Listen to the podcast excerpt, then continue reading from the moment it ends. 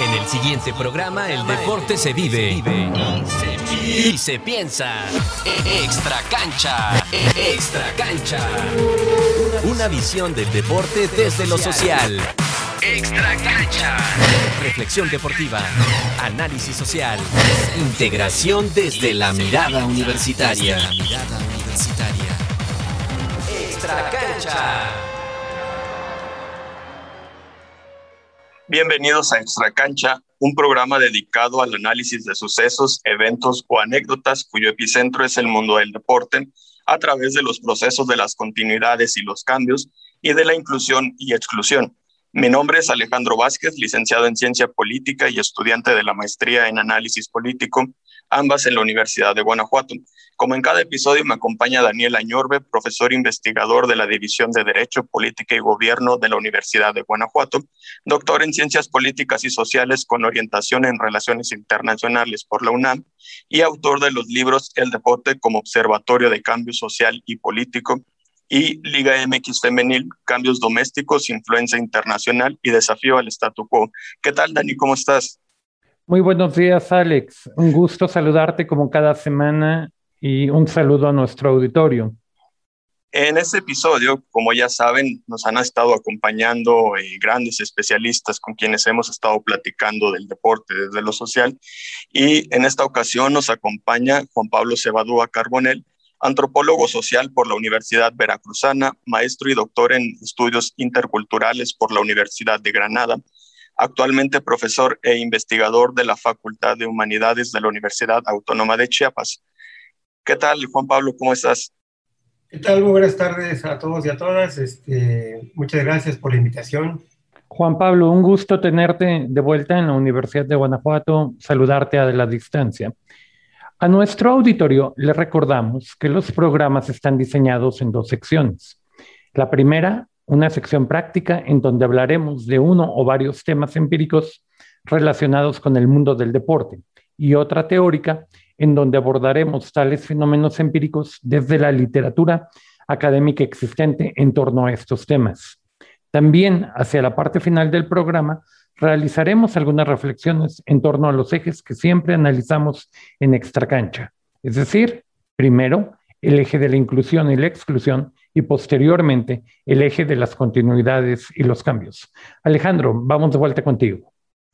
Así es, Dani. En este episodio, la globalización y el fútbol, nos enfocamos concretamente en el fútbol globalizado, especialmente el del siglo XXI como un producto de consumo y transnacional. Destacamos cuestiones que rompieron con la financiación estatal del deporte en gran parte del siglo XX así como con su sentido local, patrio o meramente deportivo, desembocando en el deporte como un producto de consumo. En el episodio anterior con Sergio Varela, notábamos que la financiación estatal fue vital en varios de los megaeventos deportivos, ya sea Juegos Olímpicos o Copas del Mundo, llevados a cabo durante el siglo XX y que además una parte importante del deporte moderno era la participación de los medios de comunicación masiva que fomentaron tal modernización, al punto en que estos megaeventos deportivos pasaron de ser un espacio tutorado por los estados nacionales a convertirse en un lugar predilecto del mercado y los medios. También reflexionábamos sobre el momento en que los deportes daban este giro hacia una visión del lucro en este episodio nos centramos en el fútbol y cómo éste ha cambiado o resistido tales cambios, producto de procesos más amplios como los de la globalización. En uno de sus textos más, eh, más clásicos, Robertson y Giulianotti eh, señalan que el fútbol ha adquirido gran globalidad, ya que un número muy elevado y variado de actores institucionales se han comprometido a intentar determinar el futuro económico y político del fútbol a nivel internacional mediante distintas visiones acerca de este deporte. En ese sentido, Juan Pablo, eh, quisiera preguntar en un primer momento, eh, ¿en qué momento la financiación estatal del deporte, la cual, como señala, señalo al principio, fue primaria o central en, en el siglo XX, es sustituida por instituciones o corporaciones privadas o bien cómo convergen ambos tipos de financiación actualmente en la industria económica del deporte. Sí, como ya se dijo, este, creo yo que, que esto tiene, que ver en el marco general de la globalización, como un macrosistema donde se desregulan los mercados a tal grado que precisamente estos tienen influencia ya dentro de las instituciones que antes este, parecían los propios estados, ¿no? Entre ellos, desde luego, el, deporte, ¿no? O sea, desde como es, es fundamental. Vemos ahora, por ejemplo, en, en, el caso de Japón, ahora con los, con los Juegos Olímpicos, que prácticamente fue obligado a reorganizarlos por los intereses eh, mercantiles que había en, en, juego ahí, ¿no? O sea, pese a que estaban, están ahora eh, en un contexto de pandemia bastante crítico, ¿no? Eso es un ejemplo de, de, que, de que, ahora mismo el deporte en, en términos generales y prácticamente el, el, el, fútbol eh, tiene que ver con que ya se, se, se, mueve o se dirige desde los mercados y no propiamente de los intereses anteriormente llamados nacionales, ¿no? Entonces sí, yo, yo lo que creo que es, este fenómeno y este proceso tiene que ver este, efectivamente dentro del, del marco o, o, de la columna vertebral de, de, lo que hemos llamado globalización, ¿no? Los mercados se liberan, ¿no? Ahí este, de, de, tal forma que ahora son, digamos, este, eh, prácticamente omnipresentes dentro de las organizaciones de los macroeventos deportivos, entre ellos desde luego el fútbol. ¿no? Fíjate que una cosa importante que me parece eh, que debemos destacar o bien señalar en este episodio que viene a, a, mi, a mi, mente, porque lo he estado leyendo recientemente, es precisamente el, este, esta Copa del Mundo, Dani, esta Copa del Mundo femenina del 70-71, particularmente la del 71 en México, la cual aprovechando el empuje del, del Mundial del 70, eh, fue organizada aquí y que ya evidenciaba que el fútbol femenino también era un gran negocio con el Estadio Azteca abarrotado, se, se vendieron boletos, se vendieron souvenirs y una cantidad importante de eh, cuestiones económicas presentes en un evento que no estaba siendo ni tutorado por el por los estados, ni tampoco por asociaciones o instituciones como la FIFA, lo cual empezaba a llamar la atención de, oye, ahí hay dinero, eh, tenemos que eh, regirlo, tenemos que controlarlo. Dani. Y claro, el Mundial del 71, el Mundial no reconocido por la FIFA, pues a fin de cuentas vino a exponer esta cuestión de que había todavía una serie de mercados, algunas tierras, algunas Américas, en términos eh, deportivos, pues vírgenes y por descubrir, ¿no? Y el fútbol eh, femenino quizá sea la más reciente de las fronteras que quedan por colonizar, por conquistar y por mercantilizar, ¿no? Dentro de este proceso globalizador. Sí, también eh, en ese sentido lo, la situación de los clubes que vemos ahora, que son propiedad de grandes empresas eh, transnacionales en algunos casos, eh, me parece importante. Y en ese sentido, Juan Pablo, en uno de tus, de tus textos señalas que la transnacionalización del fútbol ha involucrado cambios en la estructura interna de los clubes, eh, ya sea en su propiedad y administración, como bien decía, la base territorial del asociacionismo y la competencia, la técnico-estratégica, lo laboral, los medios de comunicación, los patrocinios. ¿Podrías ampliar estas ideas? Sí, claro. Este, hace un, un mes, ¿no? El, el, mundo, literalmente el mundo quedó paralizado por, por un par de días por la por el anuncio de Messi, que se salía del Barcelona y creó todo un cisma, ¿no? E, ese, un cisma internacional, ¿no? En este caso. Eso, digamos, este, data de, de la gran importancia que tiene, por ejemplo, una, una, una figura mediática deportiva y futbolística, ¿no? Que, que, que tiene alrededor del mundo. Se, se, trata del mejor jugador del mundo. Pero la, también lo, lo que estaba en juego ahí era e, exactamente esta, en, en este caso, fallida transacción comercial que hizo que el Barcelona dejara ir a este Messi, ¿no? En ese caso. Digamos que lo, los dos escándalos estaban en juego ahí. Uno, pues parece por tratarse del, del, mejor jugador del, del mundo, que, que, se iba de su, de, de, su cuna mater, futbolísticamente hablando, y el, el otro de, de, un club que lo dejó ir, y no, no por falta de dinero, sino nada más por, por falta de la negociación que, que, tuvo que hacer para lograr pagarle al, mejor jugador del mundo. No, digamos, e, e, estos dos este, cismas en, el mundo del, del, fútbol hablan por, por sí solos. Uno, en términos de, de las figuras mediáticas que ya lo son, que, que ya son los deportistas y en, en este caso los, los futbolistas, y el otro es exactamente este gran flujo de dinero que, que, se mueve y de lo que está en juego, que es realmente obsceno, ¿no? O sea, es una, una, una cantidad de dinero que, que, que, se mueve alrededor de ellos, alrededor de, de, los, de los clubes, que son, digamos, materia también de un escándalo mercantil, digamos, en ese caso.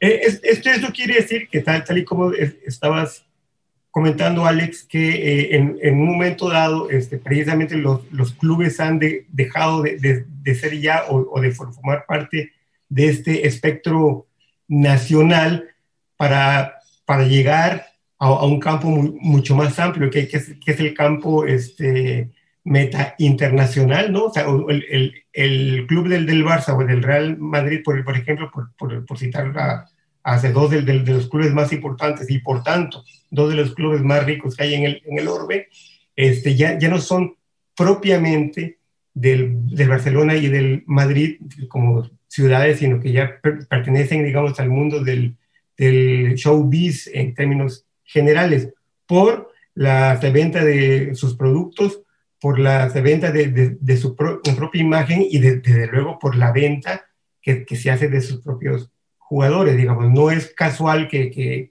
en, ambos clubes se, tenga en cuenta a, la hora de contratar a un técnico, por, por ejemplo, a un técnico, un coach, a un entrenador, que, que sea también una figura que tenga la, la, posibilidad de vincularse con los ánimos del club, ¿no? Por eso Mourinho quedó perfectamente bien en, el, en el, Madrid, ¿no? O sea, él con el carácter de patanería que tenía él, pues le, le, le, quedaba bien a un club también así, también con, con, con, esas ínfulas, ¿no? En, en ese caso. Y eh, también, también, por ejemplo, en el caso del Barça, pues en ese mismo tiempo, eh, la contratación de Guardiola también tenía que ver con, con ese vínculo fraterno, bonachón que el Barça intentaba crear dentro de, de, sus este, fans eh, eh, mundializados, digamos, ¿no? En ese caso. Entonces, lo que quiero decir es que los, los clubes también formando parte de, esos grandes flujos de dinero y de, y de mercado, han dejado de, de, pertenecer ya, digamos, incluso a, sus propias ciudades, o por lo menos entran en tensión justamente con, con, con ello. E, es esto lo, lo, que, lo, lo, que estaba diciendo Alex en términos de lo, de lo global y de lo local, ¿no? Esta tensión, esta fuerte este conflicto que hay siempre ¿no? entre lo que se es y lo que, lo, lo, que no se es, de acuerdo a las intenciones pretendidas para ser un club de alta categoría. Fíjense que hay algo aquí importante, ¿no? En este proceso de desterritorialización, desestatización y desnacionalización del deporte, de los clubes, de las figuras, ¿verdad? llega un momento en que hay una serie de manifestaciones muy concretas que están en la cancha, pero que no necesariamente pertenecen a la cancha, que también dan testimonio o son una manifestación de esta cuestión de un futbolista y un deporte también volátil, ¿no? Eh, un poco en términos de Sigmund Bauman, esta idea de una modernidad ya líquida, que no habla tanto de posmodernidad, sino de una modernidad líquida, más que de una modernidad sólida. Yo creo que un poco todavía a mí como niño me tocó ver el fin de esta modernidad sólida, cuando en México, todavía hacia los años 80, los uniformes solían tener una cierta duración. El diseño, recuerdo muy bien el, pico en B que tenían las Águilas del la América cuando eran dominantes en la liga. Y eso podía saber uno, y al igual básicamente con cualquier uniforme, que iba a estar presente el uniforme característico, tradicional, clásico, que le podríamos llamar, la franja del Puebla, la franja del Morelia. Y a partir de los años 90 asistimos a una rotación creciente de uniformes, pero no nada más ya es la cuestión de eh, la ruptura con los uniformes clásicos, sino cambios radicales, a veces de año a año o incluso en ocasiones esporádicas de un semestre a otro, ¿no?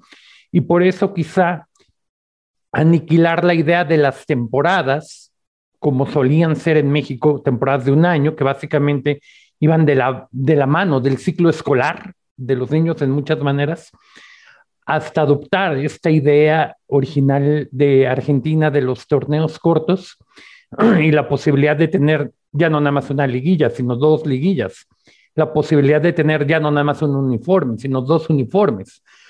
Y con esto, la capacidad de albergar un número creciente de patrocinadores, ¿verdad? En diferentes espacios, en el uso intensivo, pero también extensivo de los uniformes, ¿no? Entonces, creo que de ahí viene un poco. Y yo no sé cómo lo vean ustedes, Alex, Juan Pablo. He pensado en algunas ocasiones en un futuro medio distópico en el cual pudieran llegar a ver eh, algunas alternativas a los mundiales, algo pues quizá de equipo Nike versus equipo Reebok versus equipo Adidas versus equipo Puma, ¿no? En el cual la nacionalidad o la lengua de los eh, futbolistas sea lo de menos, ¿no? Incluso también he llegado a pensar que qué tan lejos estaríamos si suena como una cuestión distante o como algo, digamos, que se puede desprender lógicamente, que ahora puede sonar lógico, eh, loco, pero que podría llegar un momento en el cual a lo mejor los futbolistas salieran en un en el primer tiempo de un partido con un uniforme, con un set de patrocinadores y en el segundo tiempo con otro número de patrocinadores en otro tipo de uniforme. No lo sé. Eh, ¿Qué opinan ustedes? ¿Hasta dónde podría llegar esto? ¿O dónde va a encontrar este proceso que parece voraz y parece demasiado rápido, dejando, aniquilando con la tradición? Eh, ¿Dónde encontraría este límite o este freno a este tipo de distopias? ¿Puedo contestar? Adelante, Juan Pablo. Sí, no, ahí parece, Daniel, que no es descabellado ni fantasiosa, ¿no? Digamos, yo, yo creo que sería, este, pensándolo así como una fase 3, ya, porque esta fase 2, que, que, es la que quiero, quiero decir, ya está más, más, o menos en ciernes, o si, si no en ciernes, más, o menos entrando este, ya en, en, contradicciones, pero que, que esas contradicciones implican que ya se discute eso. Por ejemplo, en el caso de la, de la fallida creación alterna de la Champions League, por ejemplo, ¿no? de, de, crear digamos, un, un, un, espacio de los clubes más, más ricos del mundo, contrario a los propios intereses de la Champions, pues, que de por sí ya es un monstruo mediático, ¿no? Ese, y, pero desde aquí se, lo, lo, que se, se, intentó fue salirse del límite para poder crear otra cosa a conveniencia, desde luego, de los intereses mercantiles, dejando del de lado todo el tema de, de, los fans y, de las pertenencias, por un lado. Y por el otro, la, la, esta tendencia, bueno, no tendencia, pero sí, digamos, esta idea ya más, más, o menos concreta de crear un, mundial entre tres países, ¿no? Por ejemplo, en el caso de México, Canadá y los, los, Estados Unidos. Entonces, lo, lo, que, lo que estamos viendo es, eh, tal y como sucede en la, en la globalización, la tendencia de organizar bloques económicos también se está haciendo así en el, deporte y en el fútbol, ¿no? O sea, digamos, como, como, que, se están creando ya pues, estos bloques, eh, bloques comerciales, vamos a decirlo así, donde e, e, efectivamente, si bien todavía se, se nombra a, los países como tales, prontamente van a dejar de serlo si sí con, con, con, esta tendencia, puesto que digamos que lo, lo, que impera ya precisamente es lo que estábamos hablando, ya, ya no son las pertenencias a, los, a los propios países, a los propios clubes, sino a las pertenencias de, las marcas por las cuales se, juega. Y sobre todo a las marcas, en términos generales, a las corporaciones y a las industrias gigantescas deportivas, que el cual en un momento dado e, e, ellos generan este tipo de interés, pues digamos, ¿no? En ese caso. Entonces, no, no sé, o sea, suena, suena chistoso, de, verdad, tal, tal, y como lo, lo, está diciendo Daniel, pero de, de, verdad que no es tan descabellada pues, esta idea. Yo creo que si se está planteando ya quiere decir que hay, hay, hay, algo en ciernes ahí en ese sentido, ¿no? y bueno, e, e, esto, esto tiene que ver también con el, con el, gran este, mito, digamos, no, no, no mito, pero sí el, la, la, gran crítica al, al, mito que es Messi, ¿no? En el sentido de que eh, en su país de, de origen, en un país donde no, nunca vivió, no hace nada, ¿no? En este caso, y cuando juega pues en otro club, ahí sí es donde hace, es campeón, etcétera, y tiene todos los laureles eh, más este, codiciados para cualquier jugador mundial, ¿no? En este caso, entonces, por eso quiere decir que el, el, el sentido de pertenencia a un país está, digamos, eh, siendo como muy fluido, muy, muy, muy líquido, y prácticamente ya no interesa como los contratos multimillonarios de, de las marcas con los propios clubes, ¿no? Sí, ¿cómo viene esta ruptura y también los productos que de por sí ya la Champions es una liga de lujo o es una liga premier en comparación con la UEFA, eh, con la Copa UEFA? Pero cómo se plantea de alguna manera, así como tenemos membresías o tarjetas, ¿no? De crédito que no más son la Gold, sino la Gold que antes era a lo mejor no más alto, pues ahora tenemos Platinum, ahora tenemos Zafiro, ahora tenemos Diamante, o sea, siempre tenemos que romper con la categoría máxima que era previamente lujo, ¿no? Ya los, los hoteles ya no nada más son de cinco estrellas, ahora se habla de diamantes, ¿no? Y lo mismo pasa con membresías en un, eh, cuando va uno en un vuelo, ¿no? Ya no nada más es la clase turista y la primera clase, ¿no? Sino también dentro de las clases, eh, primeras clases, bueno, hay una serie de cuestiones para abordar antes, para tener eh, maletas, etcétera. Lo mismo creo que está pasando en el fútbol. ¿Tú cómo lo ves, Alex? Esta cuestión de eso que parece, como dice Juan Pablo, chistoso, que puede, puede parecer alocado. Tú, desde tu óptica, ¿qué ves eh, de nuevo en, en este fútbol que estamos viviendo? Como ya han señalado ambos, y me gusta esta analogía de Juan Pablo de una tercera fase de, de, globalización y consumo en el fútbol, y a colación de lo que mencionabas, Dani, eh, yo recuerdo que desde principios de la década pasada, los inicios del 2000, ya se jugaba con, una, con esta lógica que mencionabas de seleccionados o selecciones de acuerdo a las marcas.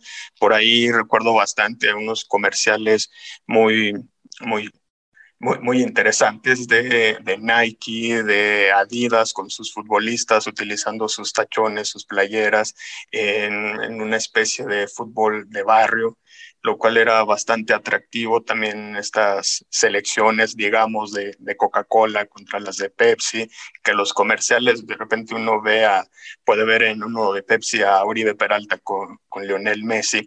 Y en ese sentido, me parece que una de las partes importantes que, que, mencionaba en la pregunta es la del patrocinio, porque también, como bien señalaba Juan Pablo, eh, estos bloques que de repente podemos apreciar en la formación de la Superliga Europea.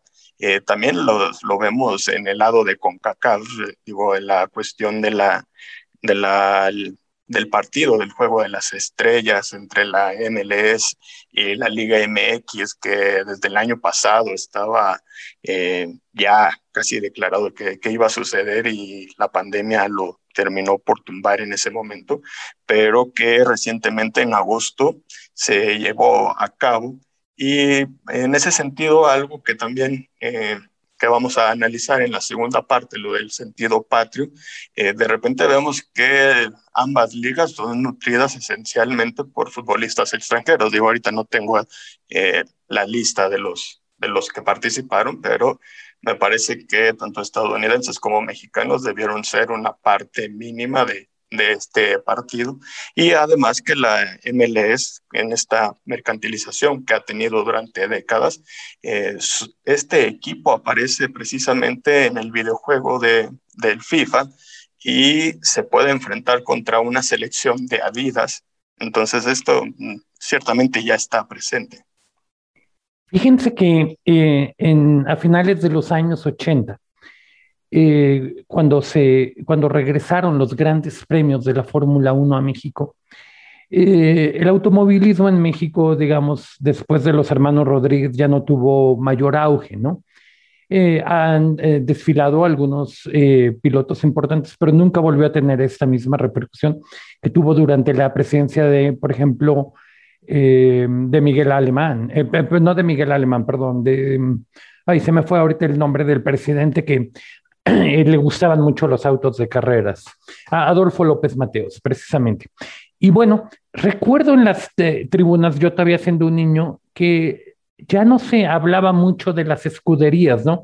De los manufactureros, de estas compañías italianas como la Ferrari o las británicas como McLaren, ¿verdad?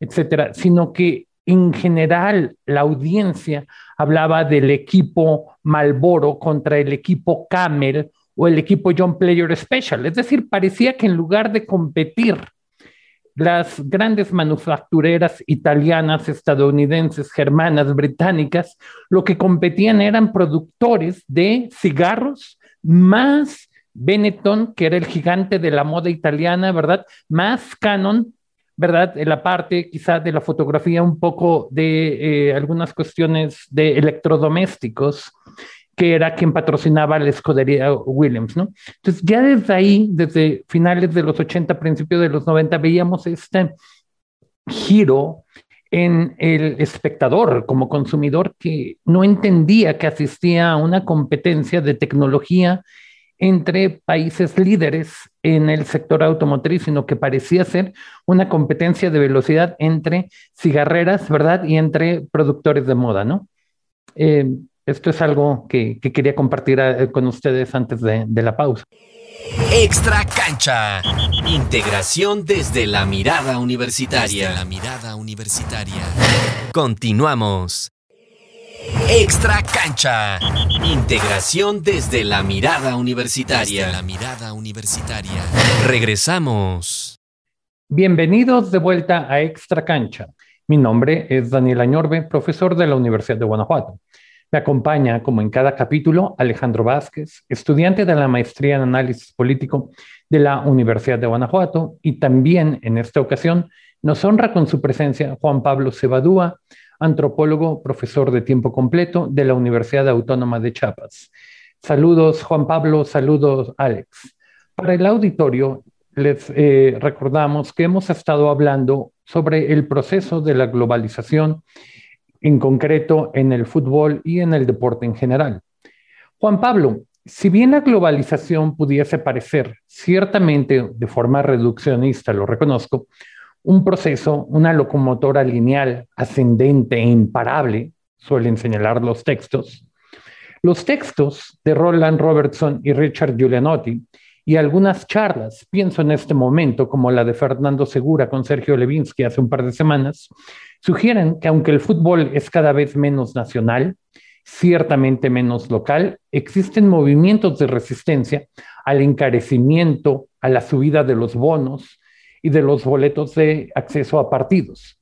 También a la gradual desaparición o al menos un número de partidos decrecientes en televisión abierta debido a la migración imparable hacia la televisión por cable o al pago por evento en algunos casos, o bien los estándares de estética y seguridad en los estadios, que aunque pueden ser apreciados por las familias debido a su comodidad, matan en gran medida el carácter de catarsis y desahogo que debe de tener el fútbol, y el deporte, según los textos clásicos de Norbert Elias que caracterizan al deporte moderno como una válvula de escape para las masas, para los segmentos poblacionales desfavorecidos.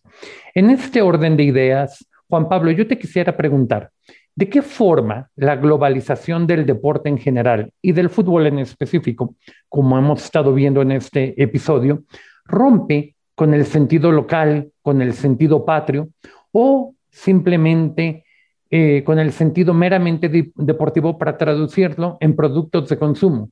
Lo mismo si hablamos de los atletas que si hablamos de las instalaciones deportivas.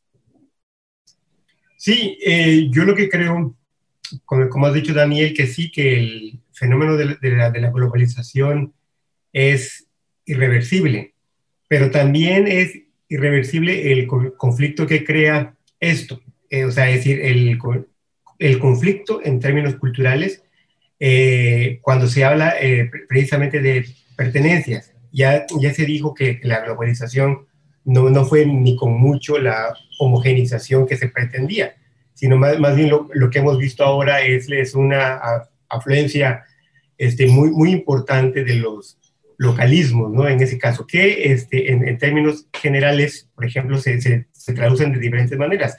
Eh, ahí, digamos, el, en, está la, la, la, forma del, del, discurso bélico, que, que por cierto, con el, el, el, tema de los talibanes es un, un, un ejemplo claro de, de, de, un discurso local que se niega a ser precisamente parte de, de la, la globalización en primer lugar. Y pero también hay, digamos, pues otras cosas, ¿no? O la, lo que tiene que ver con cómo, se pelea desde el punto de vista cultural con esto que, que se ha llamado con, con o, o, o, se ha venido nombrando como los procesos locales, ¿no? En términos generales. Yo, yo lo que creo es sí, ahí hay una te tendencia eh, súper fuerte a que el, fútbol se tra transnacionalice, a que, que pueda llegar a, tal grado este, eh, de que ya no eh, eh, estaríamos hablando de, los clubes y, de las pertenencias que, que, tenían antes con, con, sus fans, con, con sus públicos, con sus audiencias, sino lo que es, estaría, digamos, ahora en pie es, exactamente es, esa tendencia a que sean esos clubes y equipos que, que, que, se vean y que se observen no nada más del plano local, sino del plano internacional. Pero a cambio de eso, yo, yo lo que pienso que también, digamos, hay nuevas formas de, de, de ser fan de un, de, un, de un, equipo. Entonces, yo lo que quiero también que el, esta, el, el sentido de identidad que tienen las, eh, las eh, propias este, multitudes locales hacia un equipo también cambien y también es que precisamente, claramente, este, eh, podemos ver audiencias mediáticas ya, fans o hinchas mediáticos ya en términos de que e, ellos también forman parte de este alcance que tienen sus propios clubes, ¿no?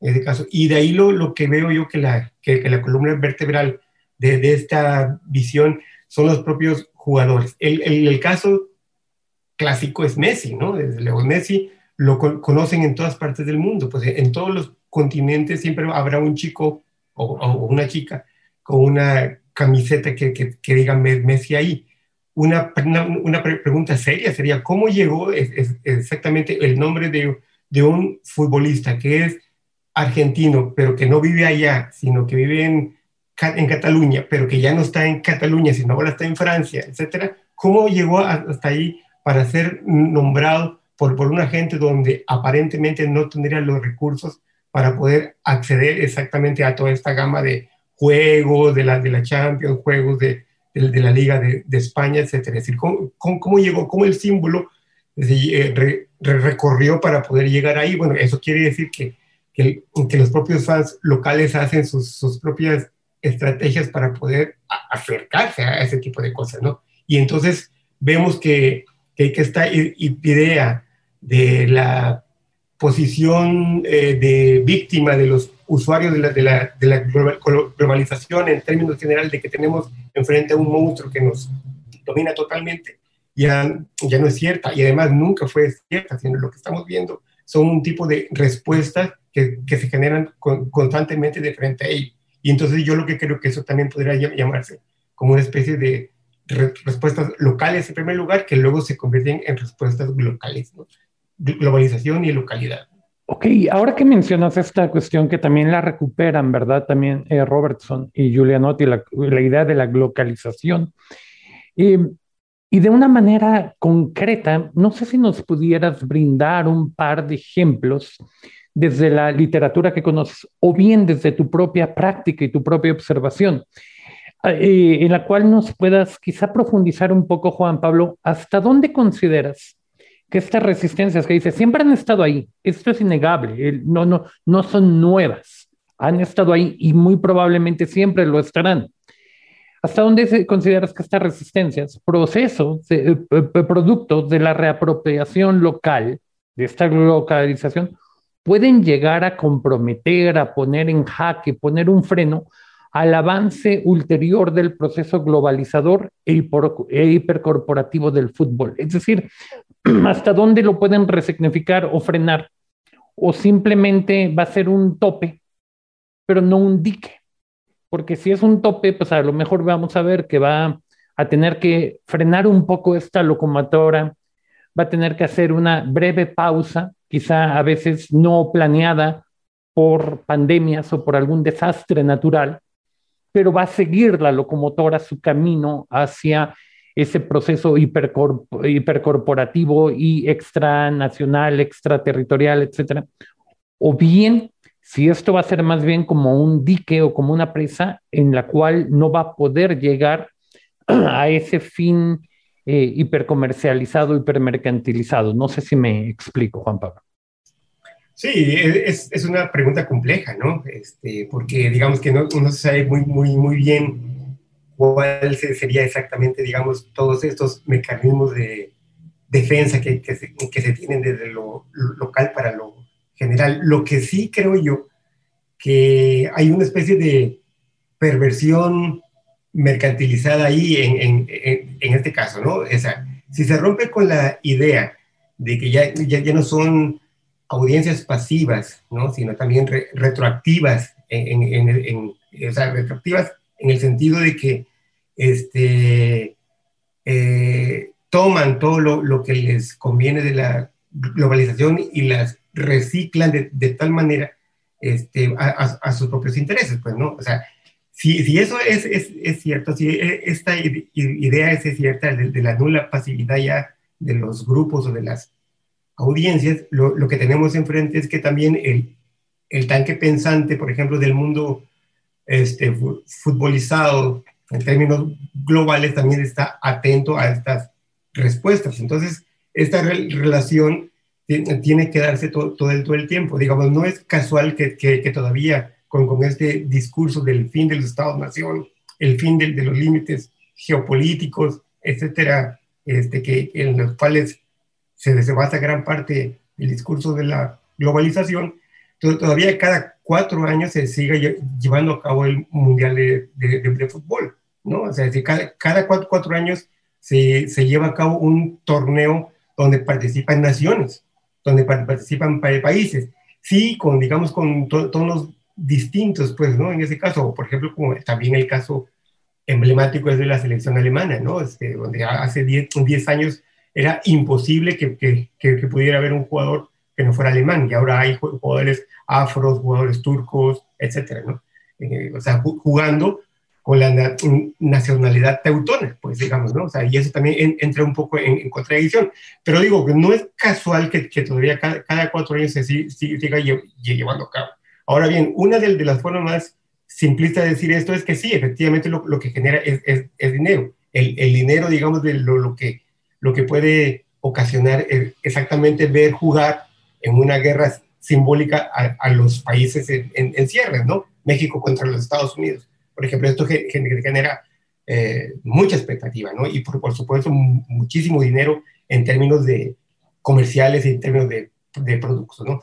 Pero, digamos, fuera, de eso también yo, yo, lo, yo lo que creo que, que, se tiene que, que, tomar en cuenta, fuera de esta visión simplista, se, se, tendría que tomar en cuenta esta fuerza identitaria que todavía sigue, digamos, en términos, ¿no? Que, que, que todavía juega como, con, con, un papel este, súper fuerte, pero que, que, no sé si, si, si logre hacer mella precisamente esto. Ahora bien, lo que sí podría llegar a, a ser un, un, condicionante es que en, en un momento dado eh, estas, en los, los hinchas propios del, del, del fútbol pudieran eh, no per permitir que fueran usados para ser mercantilizados tal y como se hace ahora, ¿no? Que el, que el dinero eh, no fluyera tan, tan fuertemente en, en, eh, en, ese sentido y que se apostaría exactamente a formar parte de un, de, de un grupo en particular, de un club en, en, en, particular, con una fuerza y con un discurso así como súper fuerte. O sea, que, que, el, que el dinero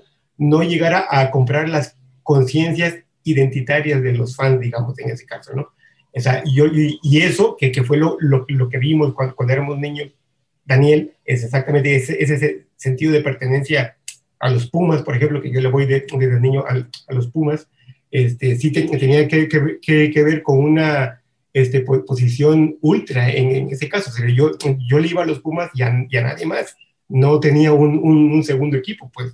Entonces, aquí, digamos, cuando cuando se, se podría intentar de dejar de vender la, la, la, idea de que yo, yo soy Puma, pero también me simpatiza el Cruz Azul, pero también le, le, le voy al Atlas, porque nunca ha ganado, etcétera. Cuando, cuando pasa eso, creo, creo, creo, yo que ahí se está este, formando parte de una mercantilización de la propia conciencia de, de, de, los, de los fans.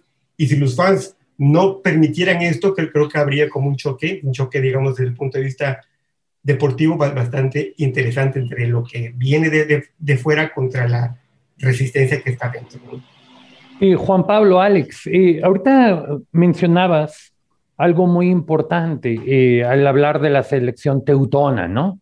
Eh, hace 20, 25 años hubiera sido impensable esta proliferación, ya no es uno, dos jugadores, está salpicada la selección por completo de jugadores con orígenes en Europa del Este, de jugadores eh, eh, eh, con origen en África o en, los, o en Turquía, ¿no? Por la gran presencia que tiene demográfica Turquía en, la Alemania contemporánea. Lo mismo podría pasar para, para Francia, que si bien es cierto la presencia de jugadores caribeños, ¿no?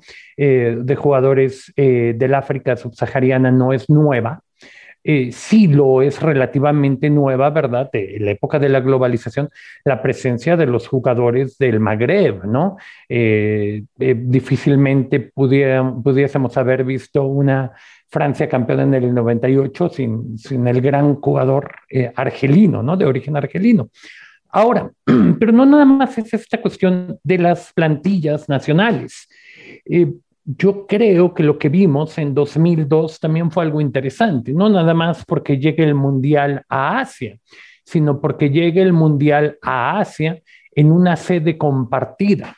Y hoy las sedes compartidas de euros, las sedes compartidas de mundiales, parecen ser ya cuestión de todos los días.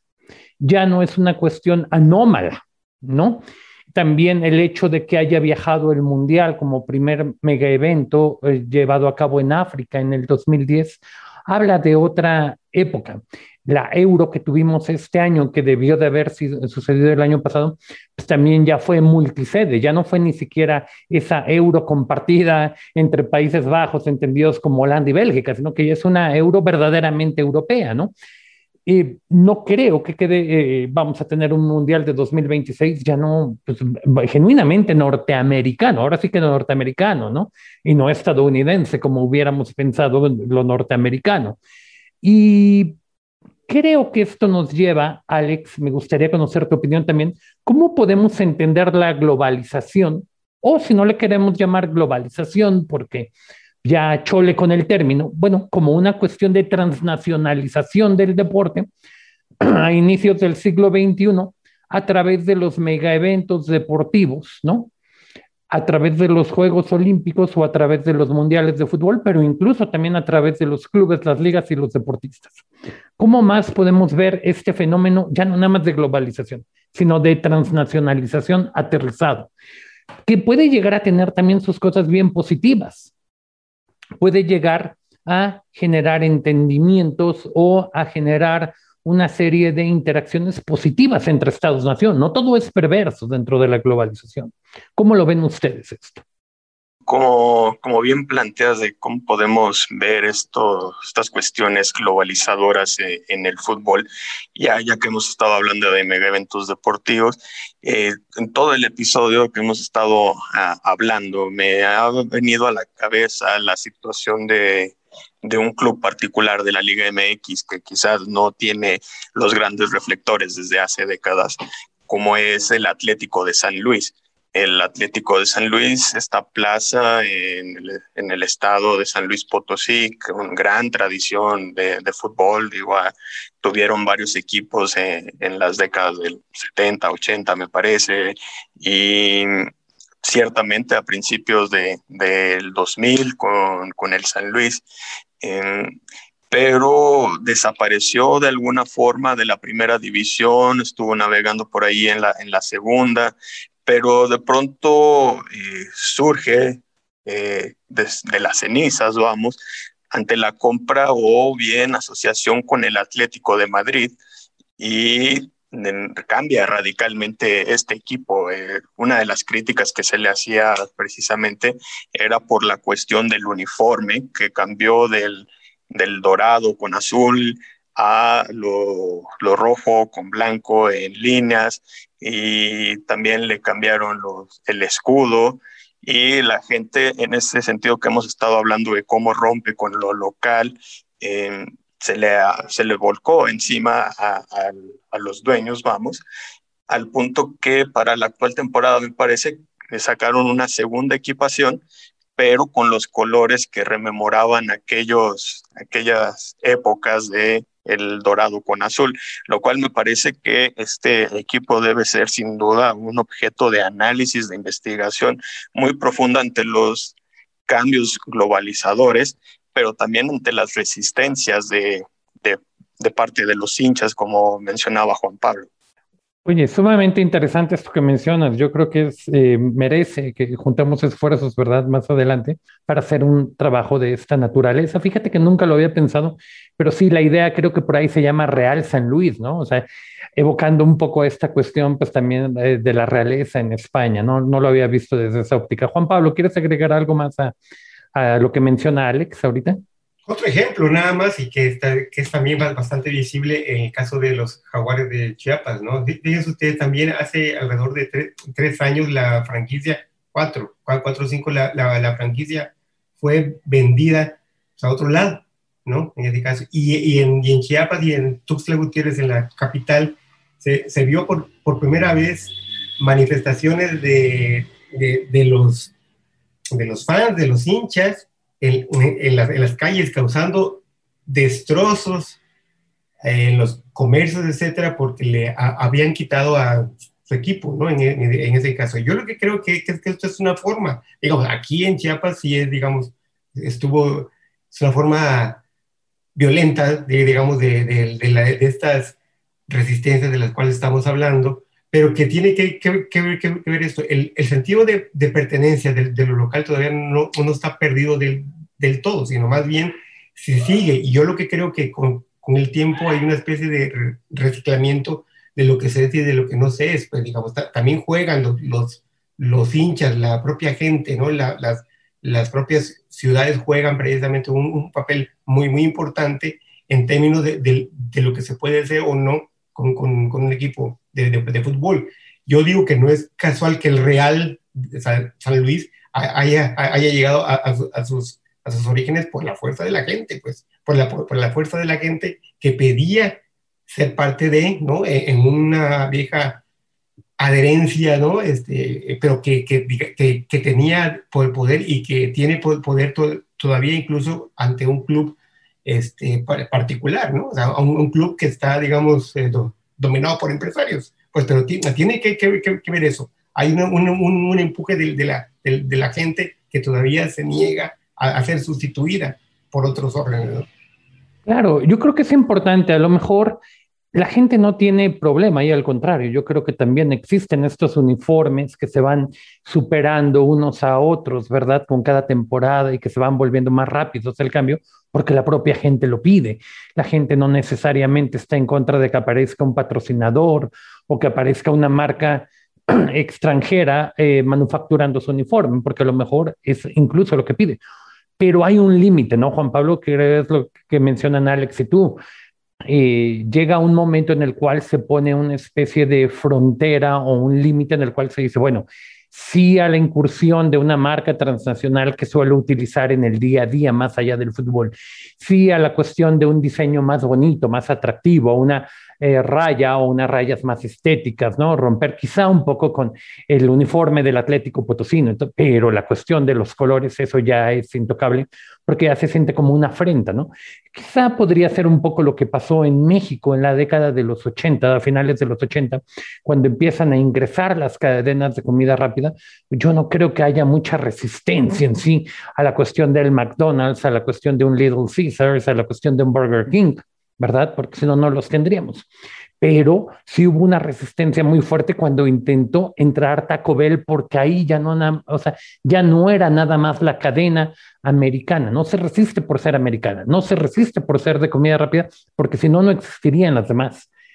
Pero no era lo mismo quitar el Burger Boy mexicano para poner el McDonald's, porque a fin de cuentas Burger Boy no era mexicano y la hamburguesa no era mexicana, pero el taco ya era una afrenta nacional, ya era una cuestión que ponía en peligro esa identidad colectiva, eh, imaginaria, real, lo que haya sido, en el cual se pone ya un límite a lo que puede ser la transgresión, ¿no? Eh, como estamos entrando hacia la parte final del programa y estamos en la parte precisamente de los ejes que tú conoces por el libro del deporte como observatorio del cambio político y social, yo te quisiera preguntar, eh, Juan Pablo, ahora que nos quedan dos minutos, brevemente, ¿qué ejemplos, productos de la globalización del deporte, vienen a tu mente para evidenciar actores que han sido recientemente incluidos dentro de esta parafernalia global en el deporte, pero también algún ejemplo de aquellos actores que permanecen excluidos o dichos de otra manera, fuertemente locales y sin acceso a los circuitos globales de consumo y de la exposición mediática. Sí, de, manera breve. Eh, a ver, cuando este, Beckham fue contratado en, en, Madrid, este, en la primera conferencia de prensa que, que hizo este, hace ya algunos años, eh, se rescató la mitad del dinero invertido en ese caso, nada más por los derechos de prensa y por la venta de camisetas de, de, de, Beckham. Aquí yo lo que creo que en términos simbólicos inaugura pues, esta idea del, del futbolista superhéroe, ¿no? En, ese, sentido, que tendría que ser este, eh, justamente alguien que, que, pudiera dar una figura internacionalizada sobre lo que sería el buen futbolista, en este caso guapo, rubio, etcétera, ¿no? Y en, el caso de, por ejemplo, de, Ronaldo, por ejemplo, en, ese sentido también un, jugador cyborg creado, digamos, ahí en este caso. Entonces yo lo que creo que, que, los, que los jugadores ahora mismo se han eh, este, estado vendiendo también, no, no nada más como, como buenos jugadores, que incluso eso podría pasar a un segundo término, incluso, sino nada, como, como parte de una, es lo que tú llamas para, para, parafernalia en términos de, los medios de comunicación bastante fuerte, porque aparte de ser jugadores, también son modelos en ese sentido, modelos de ropa interior, modelos de camisetas, y también tienen que pertenecer a un sector del, del jet set internacional para poder valorar lo que tienen en términos de, ser jugadores con, con, esa potencia, digamos, ¿no? Alex, regresamos contigo para el cierre como en cada episodio nos ha alcanzado el tiempo y eh, agradecemos a la producción del sistema de radio, televisión e hipermedia de la Universidad de Guanajuato, a Radio Universidad Guanajuato. Mi nombre es Alejandro Vázquez y me acompaña como en cada episodio Daniel Añorbe. En esta ocasión agradecemos la participación de Juan Pablo Cebadúa, profesor e investigador de la Facultad de Humanidades de la Universidad Autónoma de Chiapas y los invitamos a sintonizar nuestro siguiente episodio y también a escucharnos en, en Spotify y en iVoox ya están disponibles nuestros episodios. Extra cancha, extra cancha. Una visión del deporte desde lo social. Extra cancha es una producción del sistema de radio, televisión e hipermedia de la Universidad de Guanajuato y el cuerpo académico, gobierno, instituciones y organizaciones en el contexto de la globalización. Realización y conducción, Daniel Añorbe Añorbe y José Alejandro Vázquez Hernández. Extra cancha.